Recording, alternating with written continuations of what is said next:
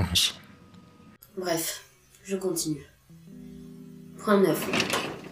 Question conjointe du ministère de l'Éducation nationale et de l'Enseignement supérieur.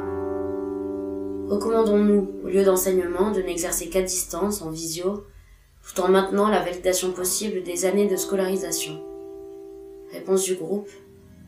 Cette recommandation est pertinente pour les lieux en quarantaine, ainsi que les zones libres dans l'hypothèse où des cas seraient signalés.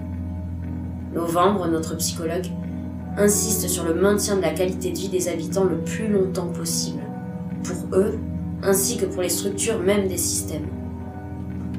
Point 10. Question du ministère de la Culture. Devons-nous, de toute urgence, mettre en sécurité les œuvres les plus sensibles exposées au public? Réponse du groupe. Au regard de l'imprévisibilité du comportement des personnes touchées, ainsi que les procédures de quarantaine envisagées et l'aspect endémique du virus, nous validons cette suggestion qui nous semble provisoirement pertinente. Selon notre philosophe May, la culture est l'unique garantie de la survie d'une civilisation. Cela étant, je soupçonne de plus aimer les livres que les humains. Puis à l'écouter, il y a toujours un mais partout. Point 11. Question du ministère des Affaires étrangères. Sur le plan géopolitique, estimez-vous qu'un financement de grande ampleur dans les projets de développement sanitaire soit des dispositions efficientes sur le plan commercial? Si oui, devons-nous négocier avec les pays estimés hostiles? Réponse du groupe. Cette question a suscité des explications et des débats.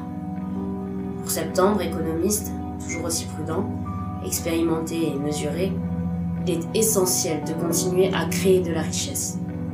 Les échanges entre pays sur le plan commercial sont une préservation de la paix, d'autant plus en situation de crise.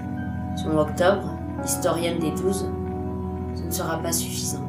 Il y a des cycles qui se répètent et il sera difficile de contrer des éléments qui ont tendance à systématiquement entrer en corrélation. Crise, baisse de la population, perte de richesse, profit et opportunités, invasion.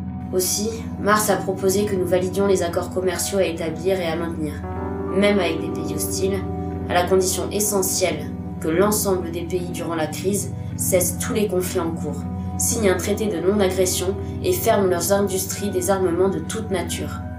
La fin des guerres. Point 12. Question du Premier ministre. Êtes-vous favorable, au titre de la sûreté d'État, à la dissolution temporaire de l'Assemblée nationale et la mise en place d'un gouvernement de crise? Réponse du groupe. Nous semble important d'indiquer immédiatement que cette question a généré chez nous un rejet immédiat. Enfin, tous, à l'exception de décembre, qui nous a sévèrement jugés de sujets naïfs. Néanmoins, les jours passent, l'accès aux informations, données comme vidéos et échantillons, nous avons saisi l'urgence de la question et avons petit à petit révisé notre premier jugement. Même Mars, pourtant plus sensible que quiconque à ces questions. Aussi, durant ces temps de crise, s'il est confirmé que les décisions politiques se limitent à l'analyse des besoins urgents et questions essentielles à nous soumettre, puis en retour à l'application immédiate et sans réserve de nos recommandations, nous comprenons la nécessité de la mise en place d'un gouvernement de crise. La fin de la politique. Validation de ces réponses du groupe A, 11 votes sur 12, l'un des membres s'étant abstenu. J'en viens à la conclusion de ce rapport. Allez en 1.12. Sauf si vous avez bénéficié de nos réponses directement sans nos réflexions. Si tel est le cas, nous avions décidé tous ensemble qu'il était nécessaire de vous les expliciter. Revenir en 1.9.